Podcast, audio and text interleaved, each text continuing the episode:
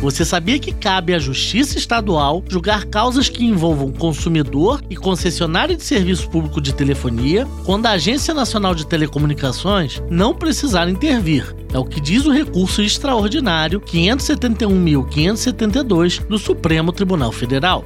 Eu sou Leonardo Rocha, procurador da UERJ, e você ouviu Direito e Companhia. Fique ligado na programação da Rádio UERJ.